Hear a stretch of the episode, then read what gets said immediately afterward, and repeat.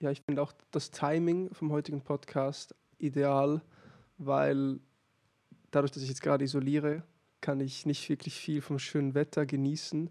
Aber es gibt so ein, kritische, ein kritisches Zeitfenster am Nachmittag, so zwischen 15.30 Uhr und 16.15 Uhr, wo die Sonne auf meinen Balkon scheint. Und da habe ich es oh. geschafft, heute noch ein bisschen Sonne aufzusaugen, bevor wir den Podcast recorden.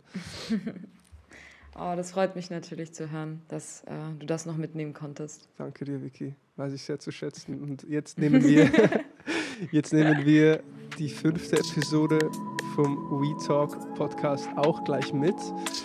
Und heute einiges auf der Agenda wieder einmal. Und zwar als erstes sprechen wir ganz kurz über den Soulbound NFT, einen Artikel, den Vitalik gedroppt hat letzte Woche. Das greifen wir ganz kurz auf. Dann so ein bisschen die Kunst von Airdrops und auch der Vergleich zwischen einem schlechten Airdrop, der nicht funktioniert hat, und einem erfolgreichen Airdrop. Plus vielleicht auch der wirtschaftliche Aspekt hinter so einem Airdrop und da auch das Clone X Beispiel, echte Masterclass, was es angeht, durch Geschenke an die Community, gleichzeitig aber auch einen Return zu machen, einen Gewinn zu machen. Ähm, echt krasse Case Study hier. Dann dritter Punkt, Julian Assange oder wie auch immer man seinen Namen ausspricht, der Wikileaks-Gründer, ist wieder in den Schlagzeilen, nicht weil er selbst was gemacht hat per se, sondern weil es einen DAO gibt, der Geld geraced hat, um sich für die Freiheit von dem eben genannten Julian Assange einzusetzen. Da sprechen wir drüber, sowie ein bisschen DAOs allgemein, Decentralized Autonomous Organization. Was bedeutet das? Was ist ein DAO und, und welche Bedeutung hat das vielleicht auch für die Zukunft? Und dann, wenn wir dazu kommen, zu guter Letzt noch was zu den Board Ape Yacht Club Gründern. Und zwar wurde, wurde von zwei Co-Foundern die Identität aufgedeckt, die wurden exposed, sind nicht mehr anonym, sondern man kennt jetzt ihre echten Namen. Darüber würden wir zu Schluss nochmal ganz kurz zu sprechen kommen. Und das ist es. Lasst uns reinstarten. Vicky, lass uns reinstarten. Herzlich willkommen an alle, die zuhören, zur Episode 5 von W3.talk. Mein Name Marvin Sanchines und mit mir dabei wie immer VicChick 030 aka NFT Queen aka Victoria Klich am Samstagnachmittag. Und ich freue mich, diese Woche wieder über das Thema NFTs und Web3 zu sprechen. Und bevor wir auf die Agenda eingehen, Vicky, auch mal von deiner Seite, ja, wie geht's dir? Gibt es Updates zum W3-Fund? Wie hast du die letzte Woche erlebt? Ähm, ja, mir geht's, mir geht's gut. Ähm, es ist ein schöner Samstag bisher. Es freut mich, dass das Wetter auch mal mitspielt. Ist natürlich schade, dass du ein bisschen erkältet bist. Ähm, aber darüber hinaus war das eine ziemlich aufregende Woche für uns im Fund. Ähm, vor allem was die, wir werden ja noch drüber sprechen, was den Clone X Airdrop angeht. Äh, das war super spannend für uns zu beobachten und auch ziemlich überraschend, in welche Richtung sich das entwickelt hat, weil wir das gar nicht erwartet haben. Und darüber hinaus gibt es auch noch ein paar interne Sachen, an denen wir gerade arbeiten, die ich jetzt gerade so noch nicht teilen kann. Es bleibt aber spannend. Und äh, ich freue mich, wenn alles Hand und Fuß hat, ähm, das hier auch im, im Podcast zu teilen. Mm, aber ja, es ist, äh, Fokus lag tatsächlich auf, auf dem Airdrop, auf den ich gleich nochmal eingehen werde. Vicky, du mit deinen Secret Projects und Geheimnissen. ja, man darf leider nicht über alles sprechen, ähm, was im Rahmen unseres Unternehmens passiert, so gern ich würde. Fair, werde ich respektieren und in diesem Sinne gleich auf die nächsten Punkte zu sprechen kommen. Vielleicht ganz kurz noch so ein bisschen zu News und, und Headlines, über die wir sprechen können, bevor wir dann an das eigentliche Thema gehen. Und zwar ein paar Sachen, die wir jetzt in unserem Doc hier gesammelt haben. Als erstes Polygon, ein Layer 2 auf der Ethereum-Blockchain hat 450 Millionen Dollar von Softbank, Tiger und anderen in einem Token-Sale geraced. Kannst du da kurz was zu erzählen? Vielleicht bevor du das machst, noch mal kurz die Zuhörerinnen und Zuhörer abholen. Was ist ein Layer 2? Genau. Ähm, richtig cool zu beobachten, überrascht mich natürlich auch nicht. Ähm, Ethereum ist so ziemlich die Base-Layer für alles oder für vieles, was gerade in diesem Web3-Space passiert, vor allem eben NFTs. Ähm, wird aber durch, den, durch die hohe Nachfrage auch durch ziemlich hohe Gas-Fees geplagt. Also wenn du ähm, auf der Ethereum-Blockchain eine Trans Transaktion ausführen möchtest, musst du in der Regel ziemlich tief in die Taschen greifen. Ähm, und dafür sind gerade ziemlich gute Lösungen ähm, erschaffen worden, und zwar sogenannte Layer 2s. Das sind dann einfach auch eigene Blockchains, je nach Art. Da würde ich jetzt nicht zu so tief drauf eingehen, weil sonst zu kompliziert wird, aber äh, grundlegend sind das Blockchains, die über oder auf der Ethereum-Blockchain liegen und äh, die Transaktionen quasi äh, rausziehen, bearbeiten und wieder auf die Ethereum-Blockchain ähm, zurückspielen. Sinn und Zweck ist, dass ähm, man ein bisschen Rechenleistung abkapselt, ähm, sodass das ganze Netzwerk ein bisschen ausge weniger ausgelastet ist und dass es halt auf die Layer 2s fließt, äh, die dann die Transaktionen mit einem eigenen Konsensmechanismus ausführen. Ähm, bei Polygon ist es dann halt auch auf Basis von Proof of Stake, was einfach kostengünstiger, effizienter, schneller und nachhaltiger ist. Und dann werden die, ich sag mal, die Informationen, die Daten ähm, wieder zurückgespielt auf die Ethereum-Blockchain, die halt nach wie vor die mit Bitcoin sicherste Blockchain ist, ähm, weshalb die Layer 2s auch davon profitieren, eben von dieser Sicherheit.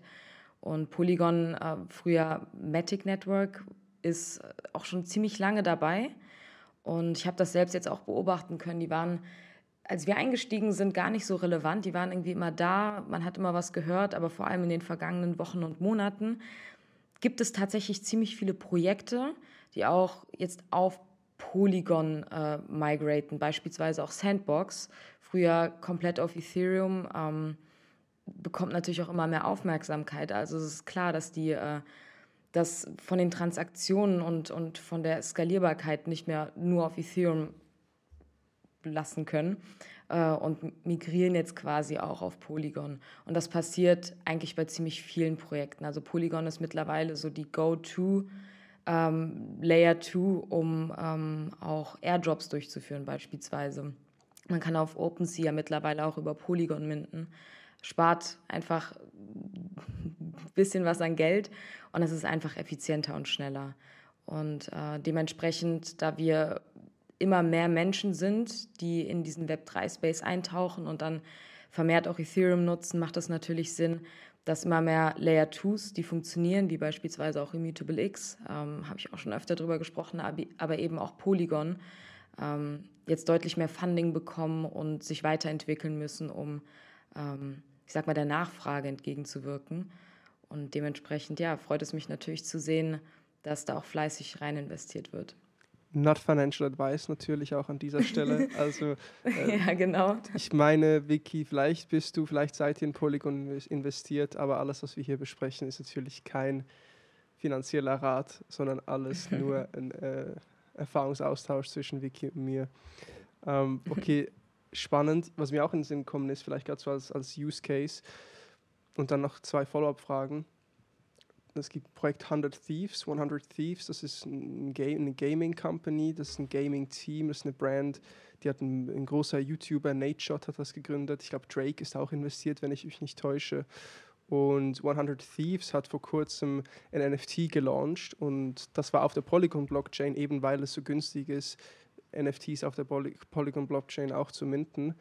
Und da war es mega spannend zu sehen, dass bei diesem NFT-Drop ganz unüblich das Minden komplett kostenlos war. Das heißt, es war nicht ein, ein normaler Drop, hey, 10.000 Stück, irgendwie, es kostet dich zwei ETH, um das zu minden und dann Sekundärmarkt, los geht's, wenn du noch dabei sein möchtest, sondern war eigentlich, ich glaube, sie haben ein Zeitfenster definiert und während dem Zeitfenster konnte jeder, der wollte, der davon Bescheid wusste, auf der Polygon-Blockchain dann kostenlos so einen NFT minten und hat jetzt Zugang zur Community von 100 Thieves.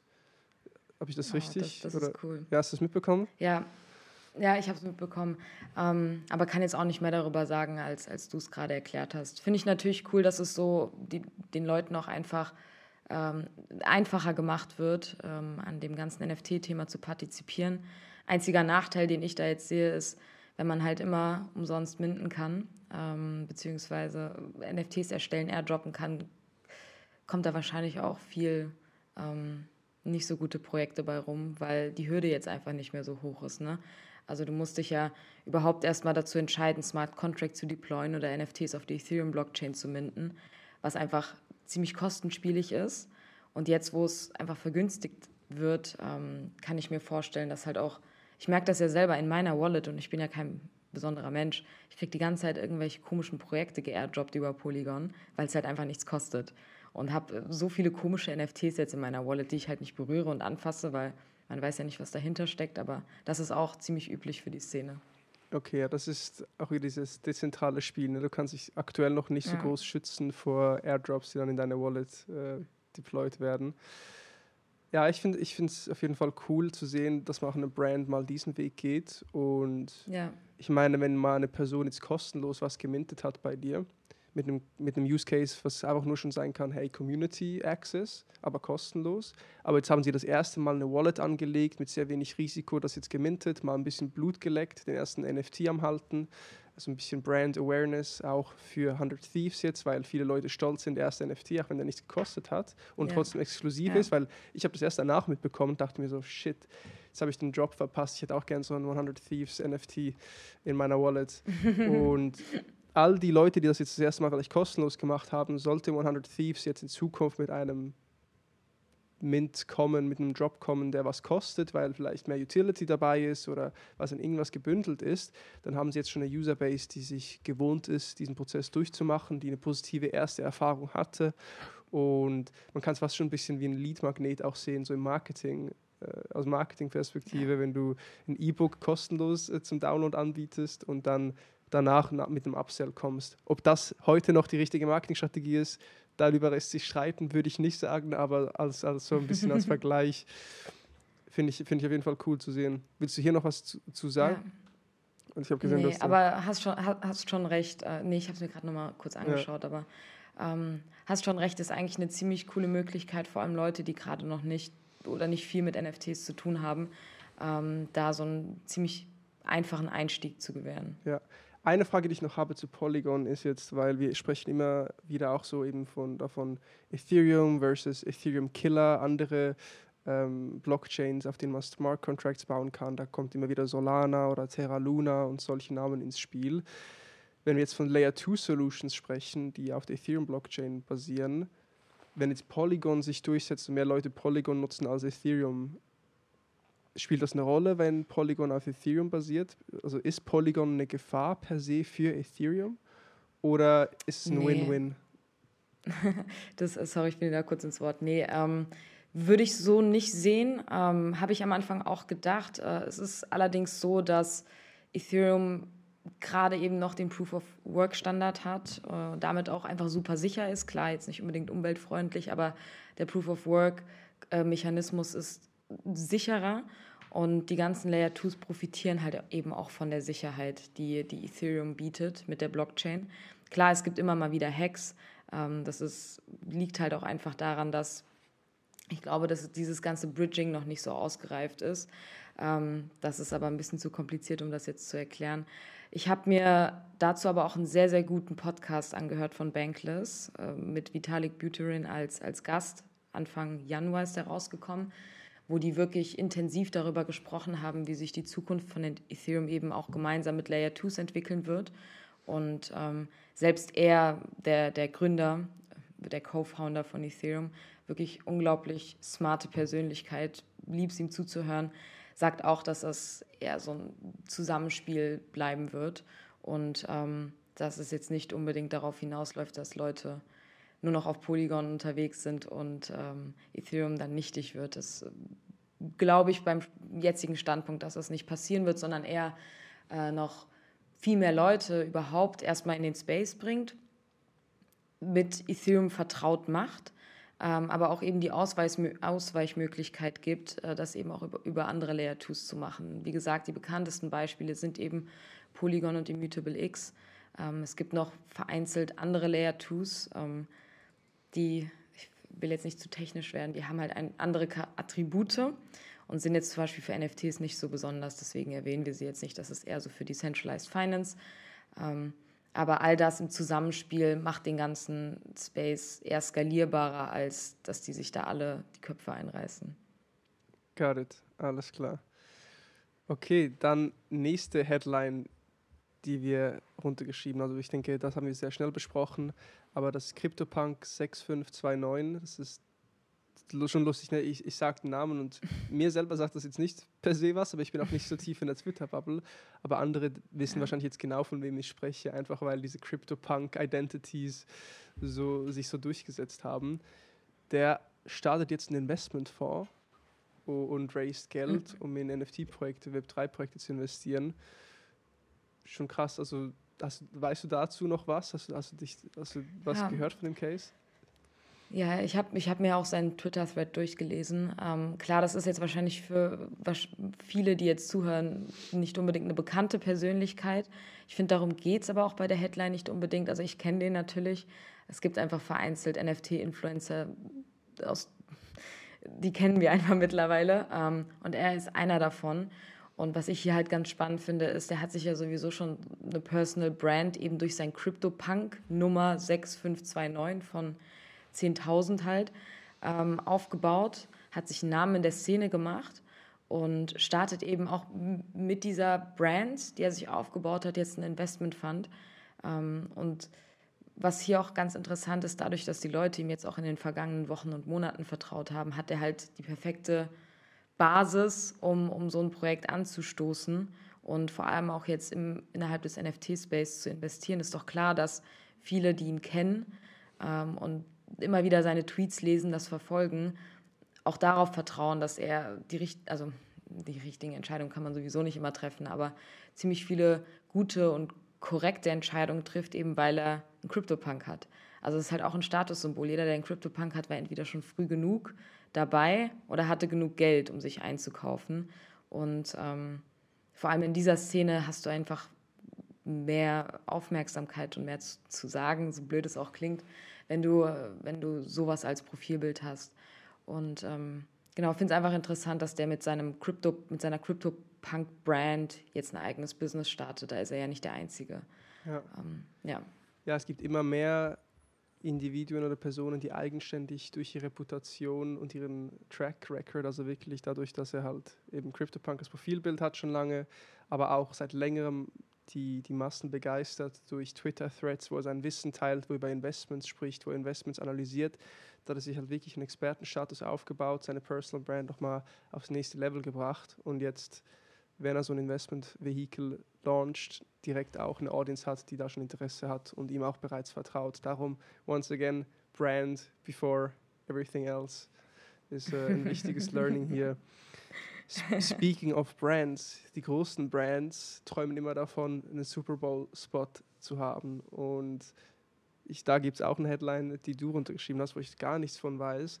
Und zwar das Nouns Project oder Noun Glasses vom Nouns NFT Project. Ja, ist einfach nur, nur Nouns NFT, genau. Was, ja. was hat es damit auf sich? Was machen die mit dem Super Bowl? also, ähm, das Nouns ne? NFT-Projekt. Super Bowl ist morgen Abend, glaube ich. Habe ich gar nicht auf dem Schirm ich gehabt. Heute, ich, ich glaube, morgen irgendwann in der Nacht, oder? Ja, das ist das nicht sein. wegen der Zeitverschiebung irgendwie immer total blöd gelegen hier in Deutschland, so um zwei, drei Uhr morgens? Ja, so, so, meine Schweizer Kindheitskollegen so, habt ihr den Super Bowl auf dem Schirm? So in einem ja. alten Gruppenchat. Und ich so, was? Nein, ja. nicht wirklich.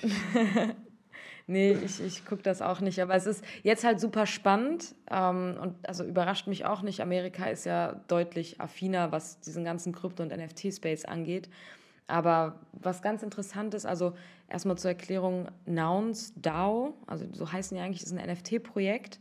Ähm, kann man sich auch mal anschauen. Das ist jetzt von der Kunst nicht unbedingt was Besonderes, hat aber krassen Wiedererkennungswert. Und die haben halt so eine verpixelte Brille, die mit deren, deren Marken und Kennzeichen ist. Das Interessante an dem Projekt ist, dass seit August, wenn ich mich nicht irre, wird jeden Tag ein Nouns NFT gemintet. Also mittlerweile gibt es dann halt so viele, wie viele Tage seit August vergangen sind. Und auf die kannst du jeden Tag bieten. Und die haben halt eine richtig krasse Community plus sind halt auch einfach super begehrt und schwer zu bekommen, weil die täglichen Bits halt einfach weit über, über weiß nicht, irgendwie hunderte von ETH gehen. Das ist also eher so eine exklusivere Community.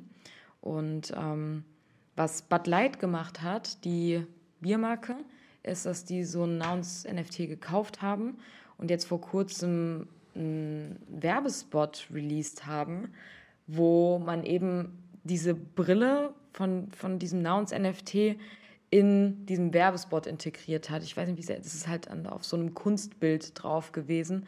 Plus der ganze Spot ist sowieso auch sehr Metaverse, digital angelehnt.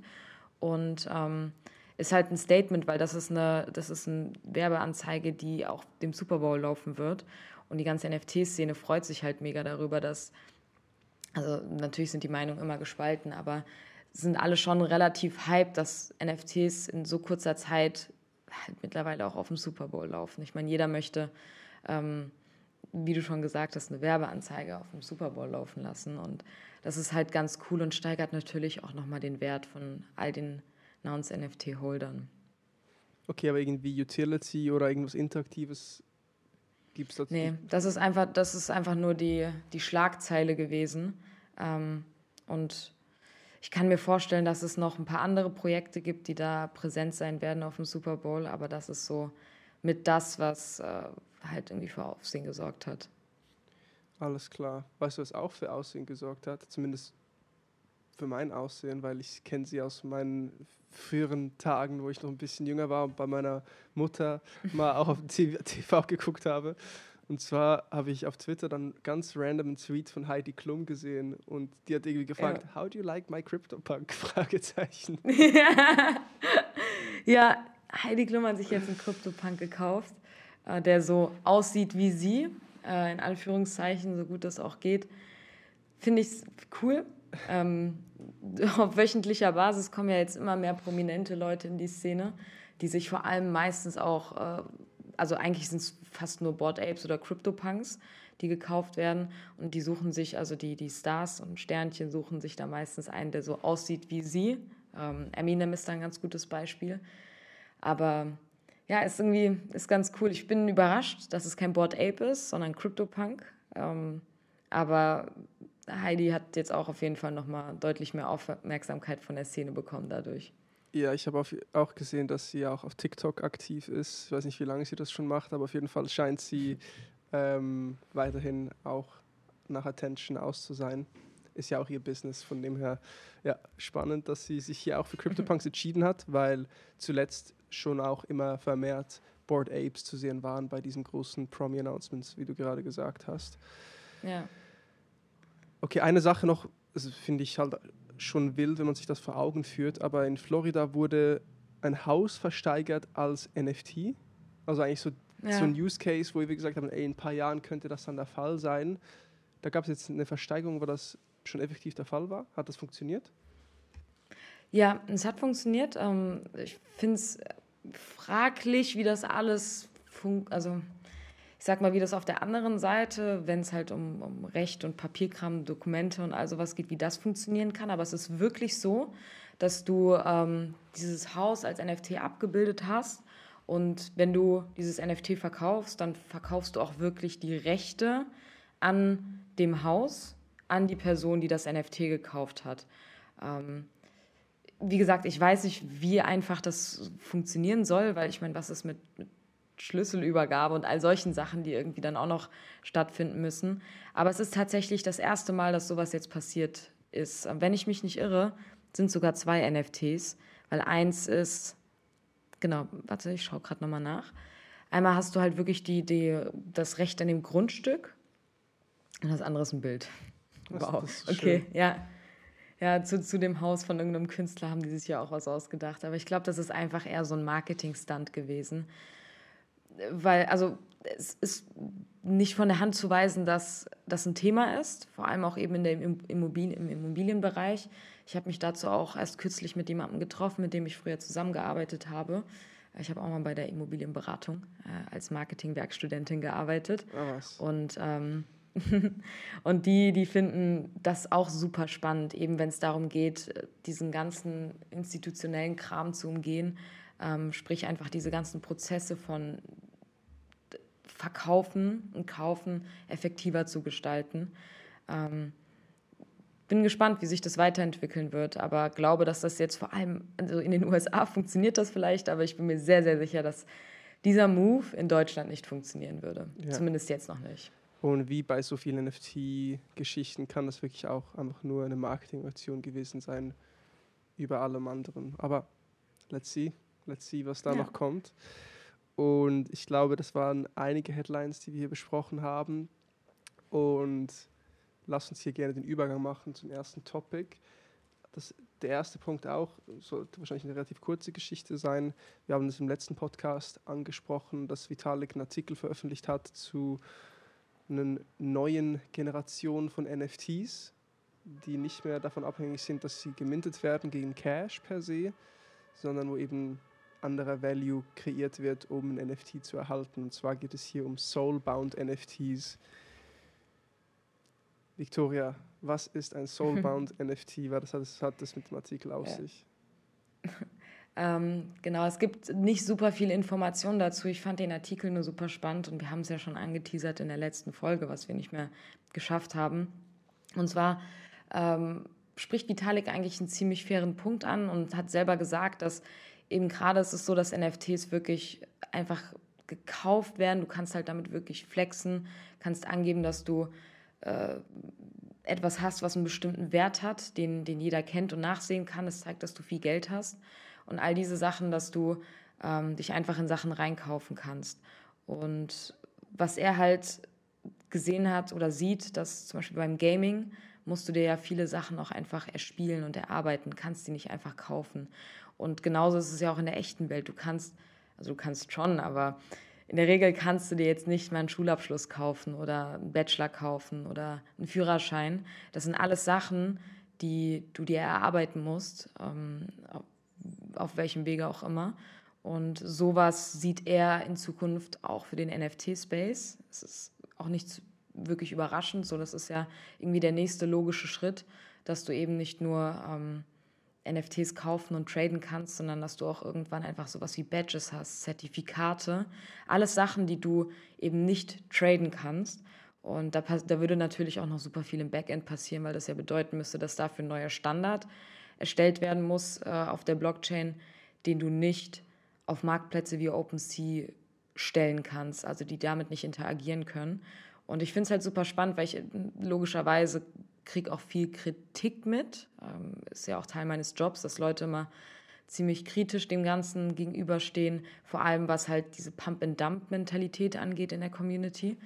Und das wäre zum Beispiel ein Use Case, der für viele dann wahrscheinlich auch deutlich mehr Sinn macht, wenn es nicht mehr darum geht, oh, wir minden jetzt die nächsten NFTs und dann verkaufen wir sie direkt und, und verdienen super viel Geld, sondern es ist dann eher nochmal ein sehr sinnstiftender Anwendungsfall für NFTs, der wahrscheinlich auch einfach viele Prozesse erleichtern kann. Ich meine, ich fände es cool, wenn ich in meiner Wallet all meine Dokumente hätte, also mein, mein Abi, mein, mein Bachelor, mein Bachelor ähm, und, und all die wichtigen Sachen, die vielleicht irgendwo verstreut sind. Und wenn du das alles als NFT hast und es auch wirklich, dadurch, dass es auf der Blockchain ist und diesen bestimmten Standard hat, beweist, dass das meins ist, kannst du wahrscheinlich viele Verifizierungsprozesse nochmal effizienter abbilden und hast halt all deine Informationen zu deiner Identität ähm, auf, auf der Blockchain in deiner Wallet ähm, verschlüsselt.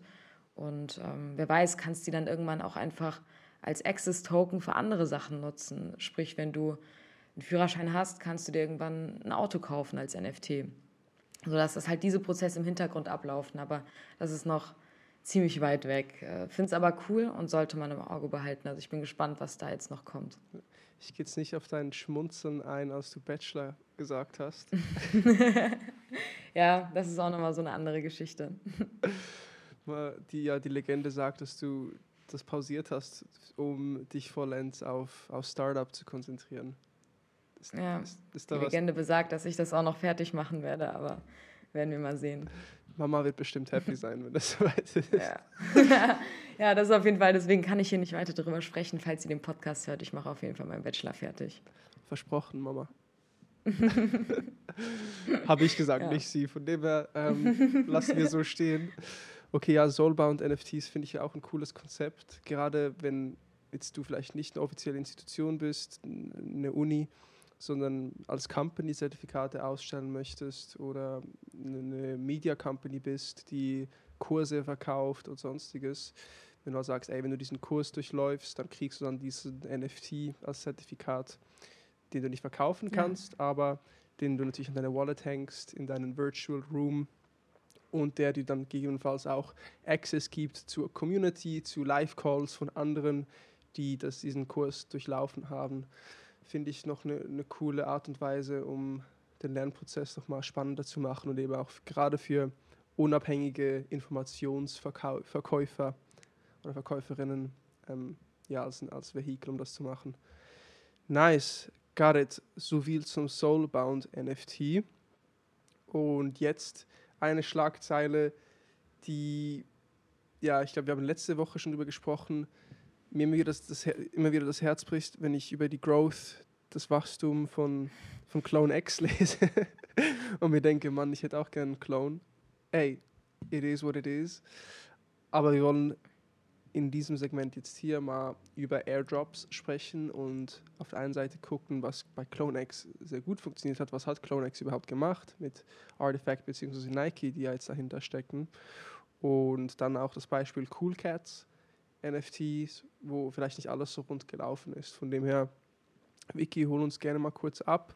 Nochmal 10, 20 Sekunden so, was ist ein Airdrop und dann was ist hier passiert, was hat CloneX gemacht, was hat CoolCat gemacht, wie, wie denkst du das Thema? Ja, ähm, also Airdrops sind ziemlich beliebt in der Szene ähm, und auch gar nicht mehr wegzudenken. Das ist im Prinzip, wenn du als Tokenholder äh, eines bestimmten Projekts äh, auf Basis dessen, dass du Gehalt, also dass du das hältst und dass du es nicht verkaufst, dass du, ähm, dass du äh, was geschenkt bekommst eigentlich. Also Airdrop ist wirklich in dem Falle, ich halte einen Clone X ich bekomme einen Airdrop, sprich ich bekomme irgendein anderes NFT in meine Wallet. Ähm, und das ist meistens, also das wird als Vehikel benutzt, um ähm, die, die Teilnehmer deiner Community zu rewarden oder denen halt noch irgendwas zu geben dafür, dass sie nicht verkauft haben, das NFT nicht gelistet haben und einfach ähm, weiterhin Teil der Community bleiben.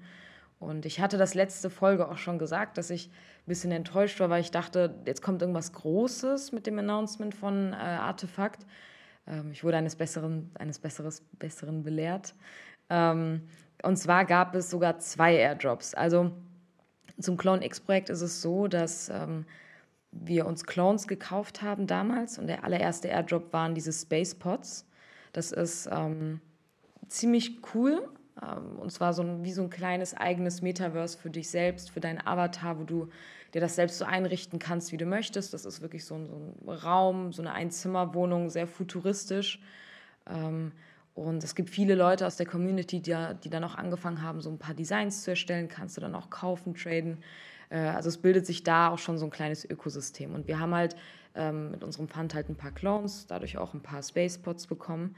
Und jetzt zu dem Airdrop gab es sowohl einen Airdrop für die Clones nochmal, als auch einen Airdrop für die Spacepods. Also es werden halt mit dem Announcement auch zwei kleine Ökosysteme geschaffen. Beim Spacepod war es ein großer Raum mehr, auch voll gebrandet mit ähm, Nike tatsächlich auch.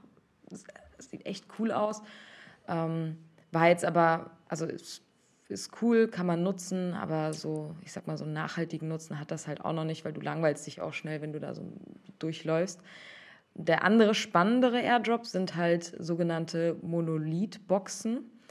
Äh, das sind so ziemlich cool designte, erstmal nur geschlossene Boxen ähm, mit dem Logo von Artefakt und Nike. Und äh, was uns jetzt auch überrascht hat, ist, dass meistens werden die Dinger eigentlich abgeworfen. Die sind halt noch nicht revealed. Ähm, und man weiß halt auch nicht, was drin ist. Revealed heißt einfach nur, um die Spannung aufrechtzuerhalten, weiß man nicht, was drin ist. Und ab einem bestimmten Zeitpunkt kannst du die dann halt öffnen und dann kriegst du halt deine NFTs. Und keiner weiß so richtig, was da drin ist. Deswegen sind die ist der Floorpreis auch echt hoch für so einen Airdrop. Ähm, und je nachdem, wie viele Clones du hast, wurde dir einfach mal, also schon ziemlich viel Geld geschenkt, wenn ich das mal so sagen kann. Ähm, wir natürlich im Fund haben super davon profitiert, freuen uns auch mega darüber ähm, spekuliert wird tatsächlich, dass da so Kleidung drin ist. Also das wäre jetzt unser, unser erster ähm, Wild Guess gewesen, gebrandete Kleidung von Nike und Artefakt. Und ähm, ja, das, ich glaube, das Besondere daran ist, dass das Reveal nicht an einem Tag liegt, der, der spezifiziert worden ist, sondern ich schaue mir gerade nochmal den Twitter-Post an von denen, äh, die wollen halt so eine Quest machen. Also sprich, du musst jetzt ziemlich viel mit der Community interagieren, ziemlich aktiv wahrscheinlich auch auf Twitter und Discord sein, um zu erraten, was von dem, was sie gerade preisgeben, was sie machen, ähm, Teil von dieser Quest ist. Und wer auch immer diese Quest zum ersten Mal erfüllt oder sowas, ähm, kann die Box öffnen. Also so habe ich es jetzt zumindest verstanden. So eine Sch Schnitzeljagd oder eine Schatzsuche, die ja, Community genau, und Social Media genau. und Blockchain vereint. Ja, es ist, ist schon smart. Ähm, Habe ich so auch noch nicht gesehen, tatsächlich. Und es scheint auch zu funktionieren. Und die Szene, die Community ist hyped. Wir sind auch natürlich hyped. Ähm, wollen trotzdem jetzt, also ich, wir haben schon ein paar Boxen bekommen, ein paar verkaufen und das in andere Projekte reinvestieren. Unter anderem auch ähm, Cool Cats und Cool Pets. No Financial Advice hier nochmal, aber darüber werde ich auch gleich nochmal sprechen. ich muss das ja jetzt die ganze Zeit sagen, ich muss mir das jetzt einfach angewöhnen, ähm, damit ich auf der sicheren Seite bin, was das angeht. Ich glaube, das wird unser neue, neues Trinkspiel jetzt. Jedes Mal, wenn wir Not Financial Advice sagen, dann müsst ihr einen Schluck trinken. Ihr dürft, es, da, es, kann, es kann Wasser sein. Ich, ich bin da großer Befürworter, trinkt euer Wasser. Aber irgendwas müsst ihr trinken, wenn wir Not Financial Advice sagen. Ja. Was genau, das, das ist einfach nur, um es abzuschließen, halt ein Airdrop, der wirklich gut funktioniert ja. hat, wo die Szene voll drauf angesprungen ist, wo die sich das ganze Branding und die Kommunikation auch gut ausgedacht haben. Es ist anders und jeder hat einfach Bock drauf. Ja. Das heißt, wenn du ein Clone X besitzt oder so ein Spaceport oder wie auch immer die heißen, dann hast du den automatisch schon in deiner Metamask dann gekriegt oder konntest du dann auf eine Webseite gehen und wenn deine Wallet identifiziert wurde mit einem Clone X oder besagtem Item konntest du dann so eine Schatzkiste minten? Ähm, nee, die, die musstest die nicht minten. Ich muss mal überlegen, weil ich habe das nicht, das hat, ich glaube, Herr Henrik hat das gemacht.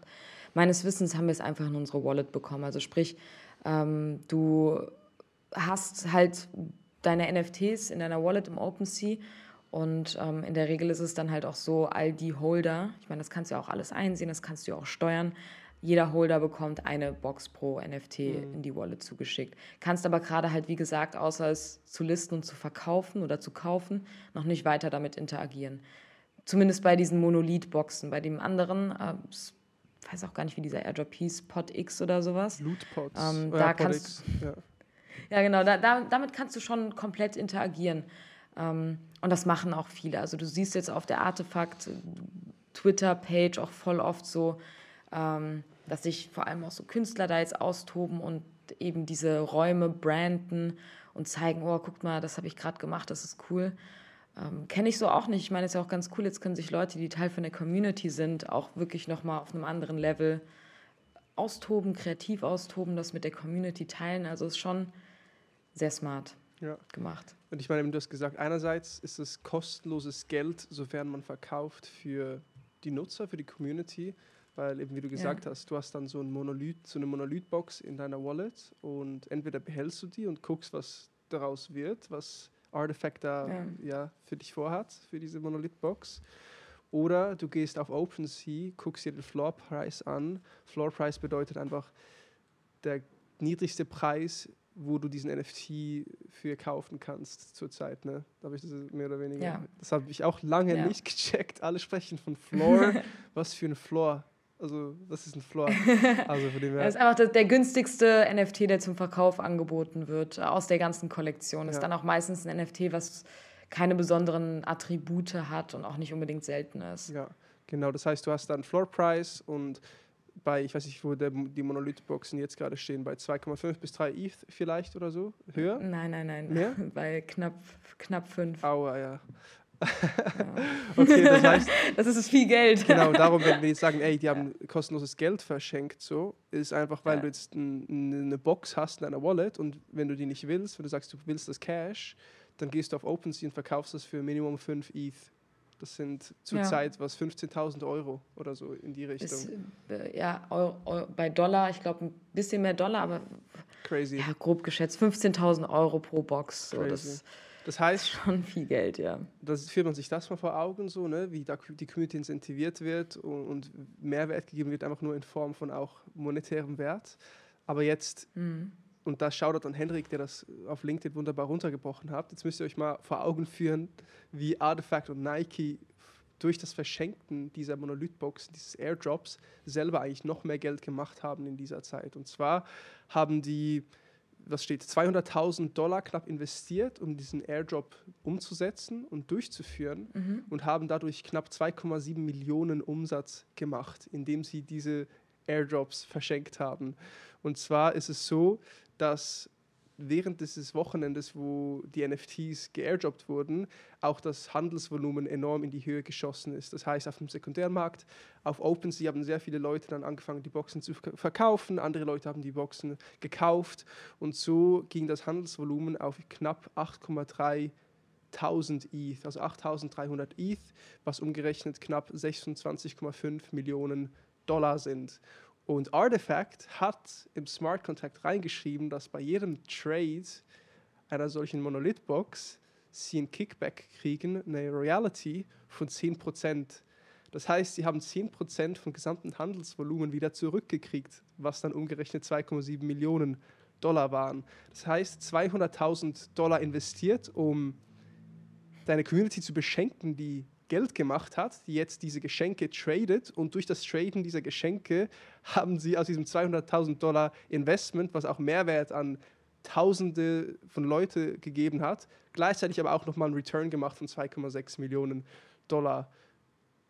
Also das geht nur in Web 3, das ist ja unglaublich. Und ja, ich glaube, so das öffnet nochmal vielen Brands die Augen, was man hier halt wirklich machen kann und wie dann Win-Win entsteht für die Community, aber auch für die Brand, die das Ganze natürlich auch facilitated oder ermöglicht. Genau, Shoutout Henrik, der hat da einen coolen Post auf LinkedIn veröffentlicht und ja, also echt crazy, was da möglich ist. Das war jetzt ein, ja. ein Beispiel, was gut funktioniert hat, was beide Parteien glücklich gemacht hat, zumindest jetzt kurzfristig. Du hast Cool Cats angesprochen. Was hat bei Cool Cats NFTs nicht so gut funktioniert? Mhm. Also um, erstmal zur Erklärung, Cool Cats ist auch eines dieser sogenannten Blue Chip NFT-Projekte, die gibt es auch schon gefühlt ewig, also sprich seit Sommer 2021. Äh, Mike Tyson wow. war da so, glaube ich, die ersten. das ist ja, das ist echt alt, ne? Sommer 21. Ja, also für die Szene ist das alt, die, die sind immer noch relevant, die haben immer noch richtig krasse Community, die waren noch ziemlich aktiv damals bei der NFT NYC ähm, und äh, haben sind jetzt auch vor ein paar Wochen auch wirklich, der Floor ist wieder auf 15 hochgeschossen. Die waren kurzzeitig bei 7, 8, wo wir auch überlegt hatten, uns einzukaufen. Ähm, ja, scheiße gelaufen, haben wir nicht gemacht, wollen es aber wieder machen. Ähm, weil wenn ein NFT-Projekt es wirklich so lange geschafft hat, relevant zu bleiben und vor allem auch die Community aufrechtzuerhalten, dann ist das schon ein ziemlich gutes Zeichen. Die reinvestieren ja auch super viel. Und ähm, genau, Mike Tyson war so der erste Promi, der sich da eingekauft hatte. Hatte dann auch so ein lustiges Cool Cats-Bild. Das sind so wirklich süße Katzen einfach. Ähm, und genau, ähm, jetzt bin ich kurz rausgekommen. Ich muss, muss gleich meine, mein Mac aufladen.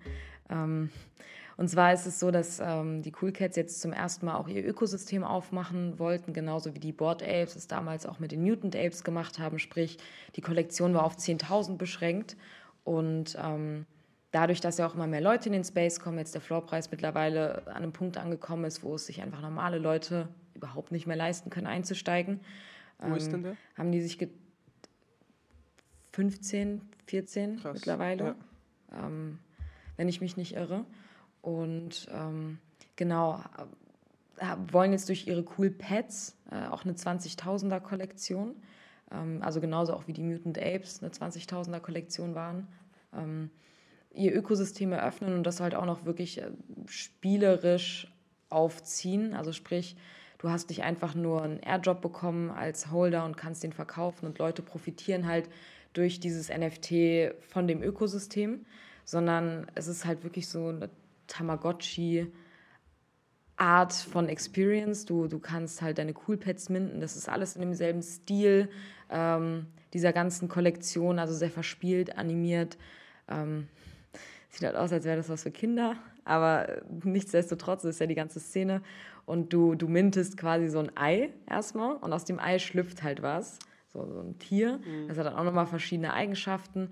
Und das kannst du halt benutzen, um oh, warte, ich gehe jetzt auch gerade nochmal durch diesen ewig langen Twitter-Thread hier, ähm, kannst halt, halt damit spielen, das anziehen, irgendwelche Quests erfüllen. Ähm, du bekommst, du kannst sogenannte Milk-Token generieren. Das ist jetzt so die erste ähm, eigene Währung der Cool Cats. Das ist jetzt auch mittlerweile ein Trend, der sich herauskristallisiert hat, dass mittlerweile eigentlich jedes Projekt auch einen eigenen Token rausbringt, also ein ERC20-Token. Ähm, und das wäre jetzt in dem Falle Milk. Und das kannst du dann auch traden, du kannst es in-game benutzen. Also die bauen sich halt auch so ein kleines Spiel auf. Und das ist echt gut durchdacht. Ich kann es auch gar nicht alles auflisten, ähm, was sie sich dabei gedacht haben, wie das alles funktioniert. Ich finde es ziemlich beeindruckend und war auch direkt so, ey Jungs, wir müssen da rein investieren. Ähm, das, das sieht nach einem ziemlich guten Projekt aus, einfach aus unserer Sicht. Und der Einstiegspreis ist auch vergleichsweise nicht so hoch. Man hat halt für also der Floor ist jetzt bei 2,3, aber ähm, minden konntest du das halt für 0,5 ETH, was immer noch viel Geld ist, aber halt im Vergleich nicht so viel, weil du ja davon ausgehen, ausgehen kannst, dass wenn das wenn die genauso von dem Ökosystem der Cool Cats profitieren, ähm, du ja eigentlich davon, also du kannst davon ausgehen, dass der Floorpreis einfach hoch geht. Wie hoch weiß ich nicht, aber auf jeden Fall höher als Punkt 5 ETH. Vor allem, wenn in Zukunft halt noch mehr ähm, Rewardings kommen. Das Problem hier jetzt, ähm, oh Marvin, ich habe nur noch 8%. Sorry, dass ich das, das mal so ist okay, mache ich da halte ich dann auch einen Monolog mit der Audience und wir sprechen über Tee, ja. über ja. krank sein während schönem Wetter. Das ist kein Problem, das, das kriegen wir hin. Also Vicky hat tatsächlich jetzt gerade Audio- und Videoprobleme. Darum, was für Tee trinkt ihr gerne? Ich trinke gerade Kamillentee mit etwas Süßholz. Habe mir hier so eine Teekanne gekauft, wo ich nicht mehr Teebeutel drin habe, sondern wirklich nur noch den richtigen Tee. Ich habe noch nie Kamille-Tee wirklich so als Kamilleblüten gesehen, sondern immer nur im Teebeutel. Und ich muss sagen, es hat das Tee-Trinkerlebnis auch einmal auf ein neues Level gehoben und kann ich euch auch nur wärmstens ans Herz legen, wenn ihr Tee mögt oder vielleicht noch keinen Tee mögt, dann holt euch eine Teekanne, wo ihr keine Teebeutel braucht und holt euch richtigen Tee und trinkt Tee. Vicky, bist du ready? Ich bin wieder ready, ja. War Perfekt. schön, dir zuzuhören. Ähm, sehr, sehr genau, gut. Ich habe hab meine Probleme gelöst hier. Und, ähm, dann lass uns zurück genau. in die Sache gehen. Und zwar Cool Cats, du warst gerade dabei zu erzählen, was denn das Problem dabei ist. Ja, ähm, das, wie gesagt, das Projekt, also ich habe ja jetzt auch relativ positiv darüber gesprochen und sehe das auch immer noch als ein starkes Projekt, weil es zeigt, dass ziemlich viel Zeit und Geld vor allem auch reinvestiert worden ist, um eben diese ganze Company rund um Cool Cats nochmal auszuweiten, äh, neues Produkt zu liefern, jetzt eben diese Cool Pets und ähm, das ganze System, also das ganze Ökosystem halt einfach nochmal für eine breitere Masse zu öffnen. Das Problem allerdings war, es gab oder gibt 20.000 Stück davon. Ähm, 10.000 waren free für alle Cool Cats Holder, so ein Stück zum Minden. 8.500 wurden im Rahmen von Partnerschaften als Whitelist-Spots äh, von anderen Projekten angeboten. Ähm, da musste man auch schon Punkt 5 ETH bezahlen. Und dann die letzten 1500 gab es dann eben für ein Public Mint. 1500 für ein Public Mint ist sehr wenig, vor allem bei einem Projekt, was, als, was Blue Chip Status hat, wo du weißt, dass es sich ausverkaufen wird. Es hätten sich auch die 20.000 im Public Mint ausverkauft, wenn man mehr äh, als ein pro Wallet hat minden können. Ähm, und das Problem ist, dass die das, die hatten schon beim Claimen Probleme, was einfach bedeutet, dass jeder, der ein NFT hat, also ein CoolCat NFT hat, auf die Website gehen konnte, seine Wallet connecten konnte und dann claimen. Also claim heißt einfach nur, du kannst dieses NFT dann für dich minden und das gehört dann dir. Und da gab es schon die ersten Probleme und die haben halt alles nach hinten geschoben. Du musst dir vorstellen, es hätte eigentlich alles Anfang letzter Woche stattfinden sollen ähm, und hat sich jetzt bis vorgestern gezogen, also knapp acht Tage, der ganze Prozess. Ähm, weil die halt die ganze Zeit technische Schwierigkeiten hatten und vor allem jetzt beim Public Sale und das passiert mittlerweile immer. Also wir machen uns das mittlerweile ein Insider bei uns im, im W3 Fund. es gibt einfach kein NFT-Projekt auf der Ethereum-Blockchain, das problemlos ein Public Mint durchführt. Es gibt immer irgendwelche Schwierigkeiten und die hängen meistens mit Bot-Attacken zusammen. Ähm, sprich, da sind einfach Bots äh, gecodet worden, die ähm, entweder alle direkt minden wollen oder einfach das System angreifen. Und das ist bei diesem Public Mint die ganze Zeit passiert. Hat halt für viel Unmut in der Community gesorgt. Das ist auch normal. Das war beim Clone X-Drop tatsächlich auch so. Äh, der wurde auch vertagt damals. Ähm, aber es ist halt so, dass wir auch die ganze Zeit, also wir wollten die ganze Zeit im Public Mint teilnehmen, hat da nicht funktioniert. Bot-Attacken hier und da. Und ähm, ja, hat sich dann über mehrere Tage gezogen. Und das ist halt irgendwie ein Problem, das auf jeden Fall gelöst werden muss. Vor allem eben, wenn du nicht einfach einen Airdrop durchführst, wie jetzt Clone X, ähm, was viel einfacher ist. Und du Airdrop, ich meine, Nike hat ja trotzdem super, Nike und Artefakt haben trotzdem super viel Geld daran verdient. Also warum haben die Coolpads Gründer und Gründerinnen das nicht auch einfach so gemacht, statt irgendwie diese 1500 ähm, nochmal für Public Mint anzubieten und eigentlich auch ein Gas War zu, zu unterstützen. Also ein Gas War ist, wenn einfach viele Leute gerade auf das Netzwerk zugreifen möchten, minden möchten und dadurch halt auch die Transaktionsgebühren in die Höhe schießen und dass Leute teilweise mehr für Transaktionen bezahlen als für ihr NFT. Und ja, das war irgendwie ziemlich blöd gelaufen hm. tatsächlich. Aber ähm, man muss fairerweise sagen, die Community ist abgefuckt, aber ich sag dir so, nach zwei, drei Tagen hat es wieder jeder vergessen.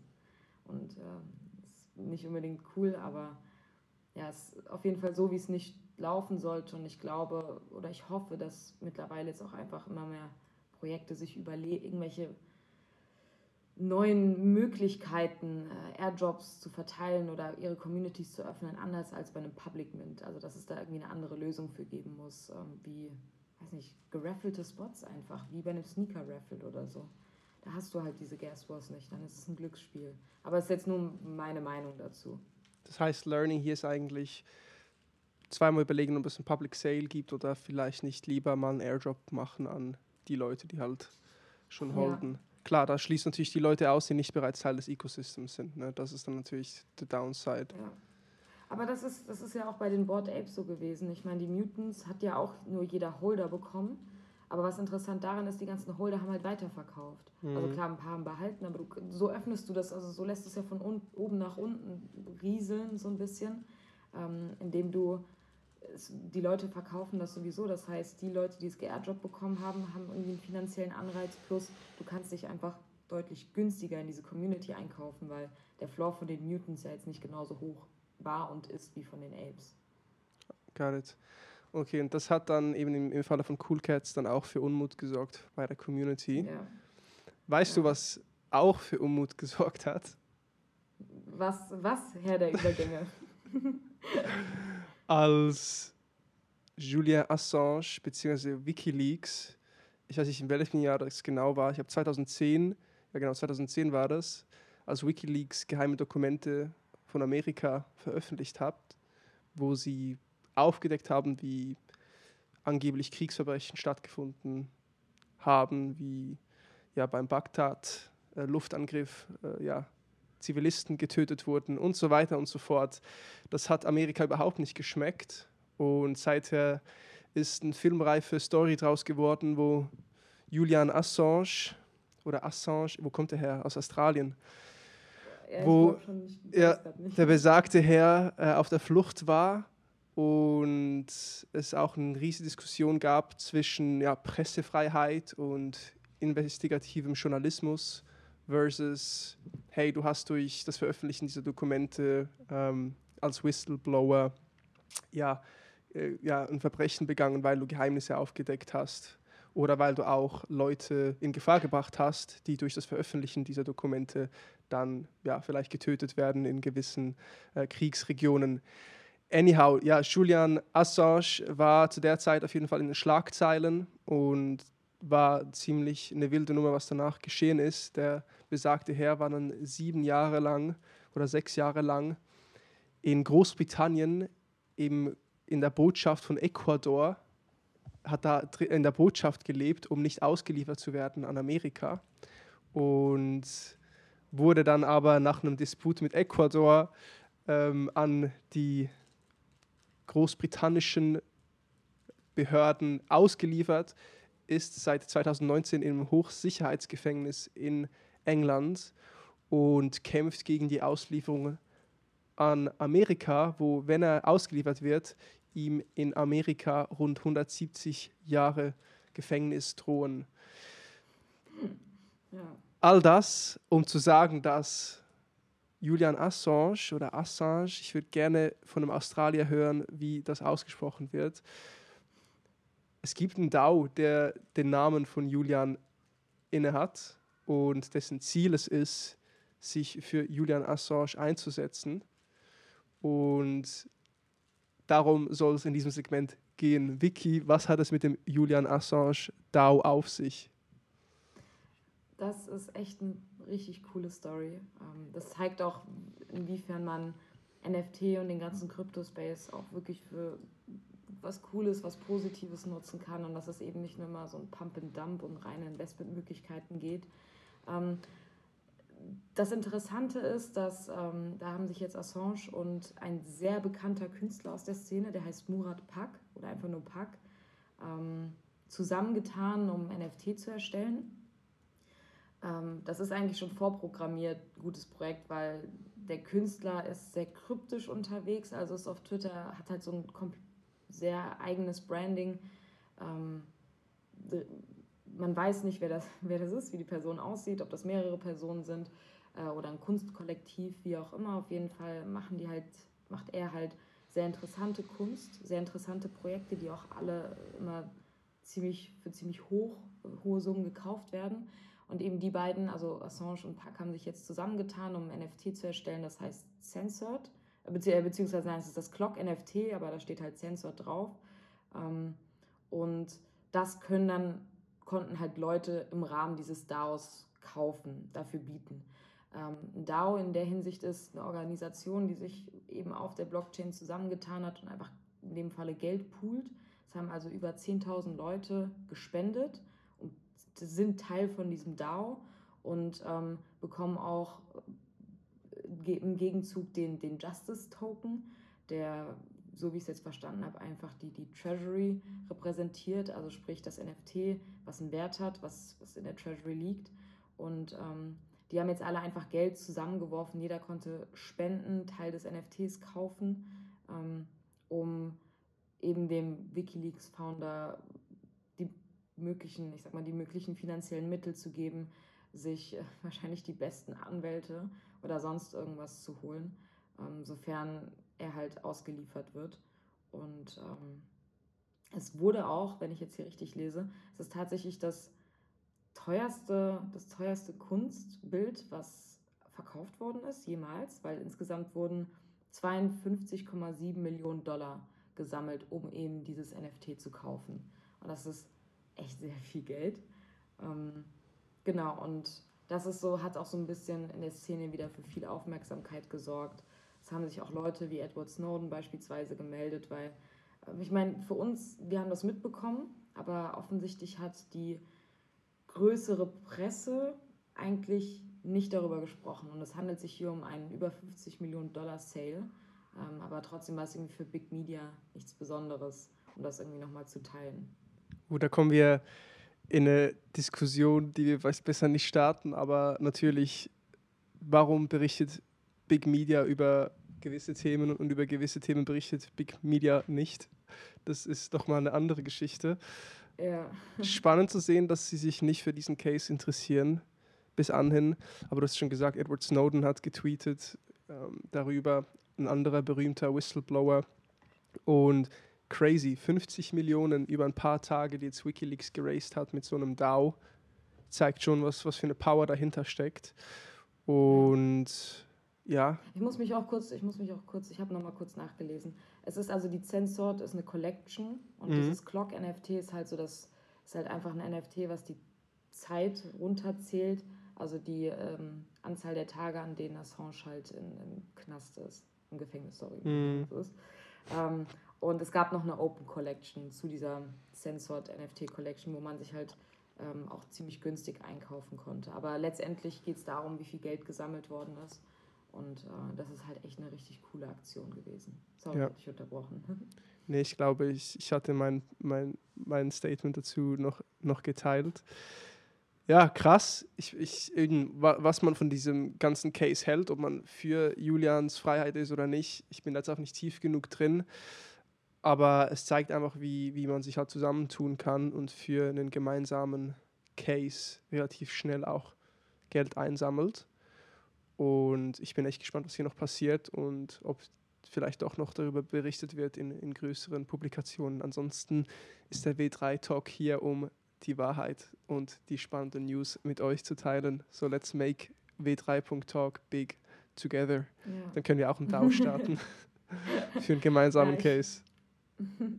Ich finde es ich halt richtig cool. Also ich finde, ich wollte dieses Thema auch unbedingt reinnehmen. Also erstens, weil es relevant und interessant ist, aber auch, weil dieses ganze DAO-Thema ähm, immer spannender wird.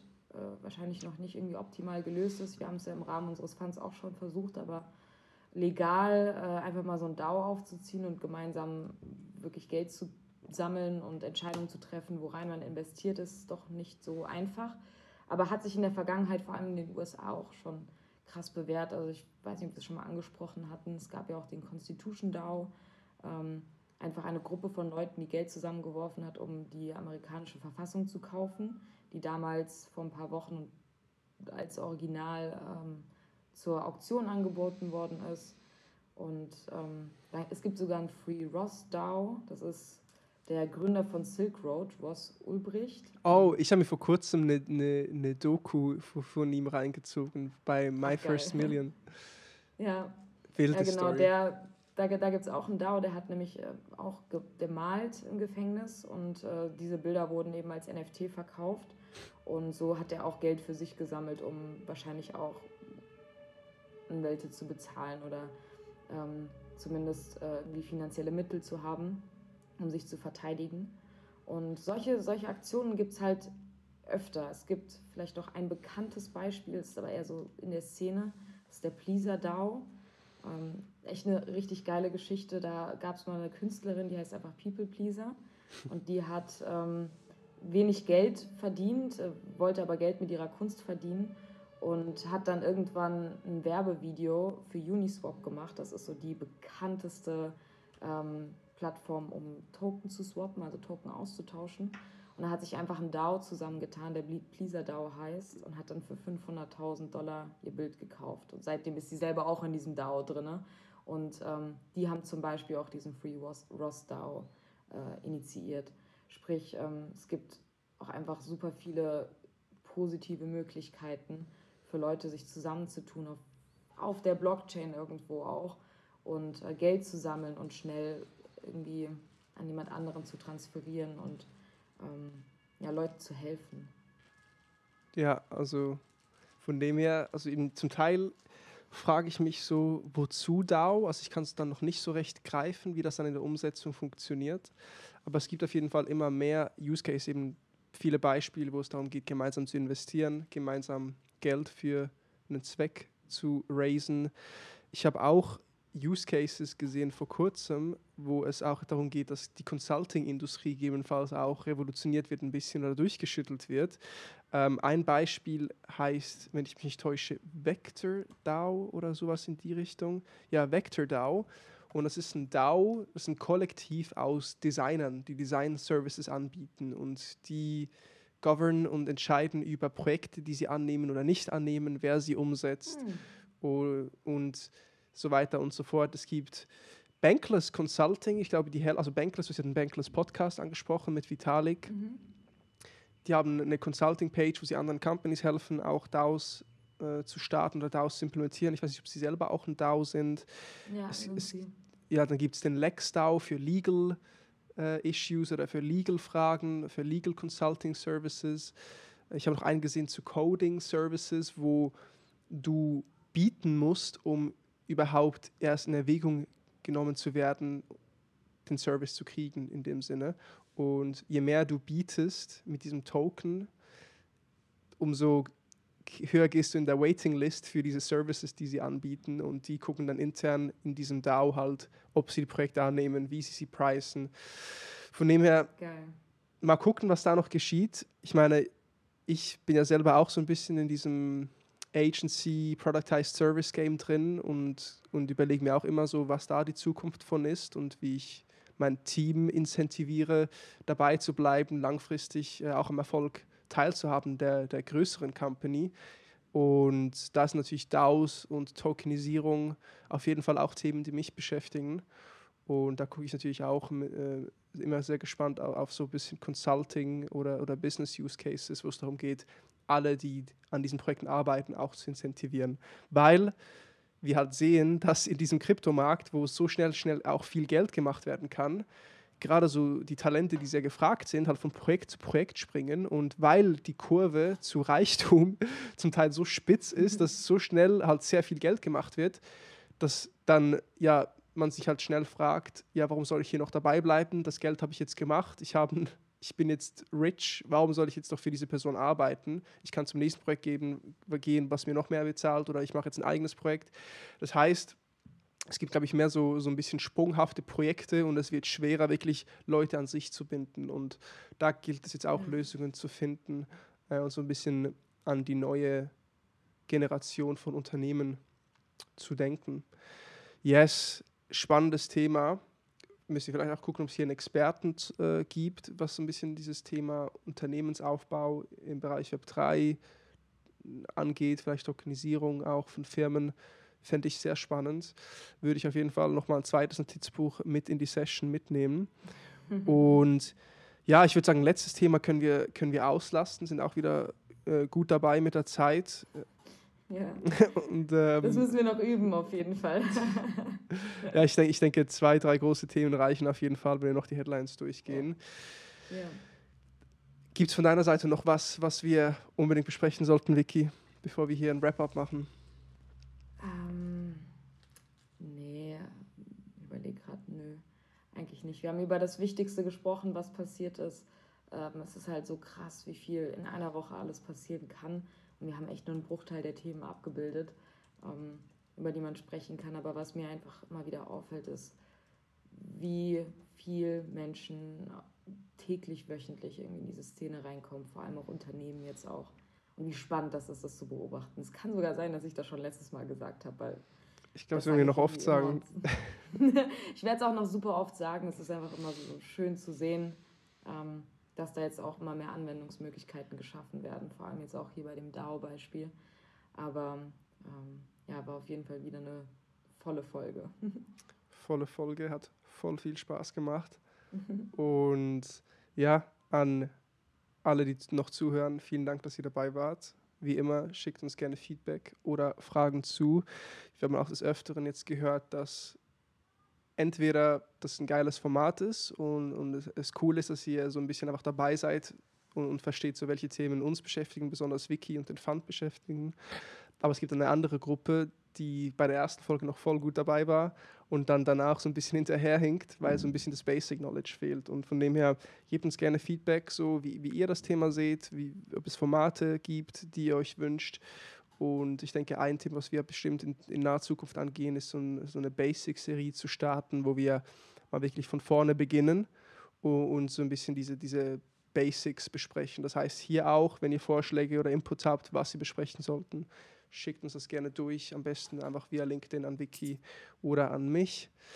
Und ja, auch von meiner Seite hat Spaß gemacht. Was haben wir besprochen? Wir haben ähm, Headlines besprochen von Heidi Klum, die NFTs kauft und CryptoPunks auf Twitter flext, zu Polygon Layer 2, die 500 Millionen knapp geraced haben, zu dann Soulbound NFTs, Airdrops, wie hat Clone X aus 200.000 Dollar geschenkten schlussendlich 2,7 Millionen Dollar Geld gemacht und das Airdrop-Game somit durchgespielt, um es in unserer Sprache zu sagen. Mhm. Was hat es mit dem Julian Assange DAO auf sich 50 Millionen knapp geraced in ein paar Tagen für Wikileaks, um sich für die Freiheit von eben besagten Herr einzusetzen.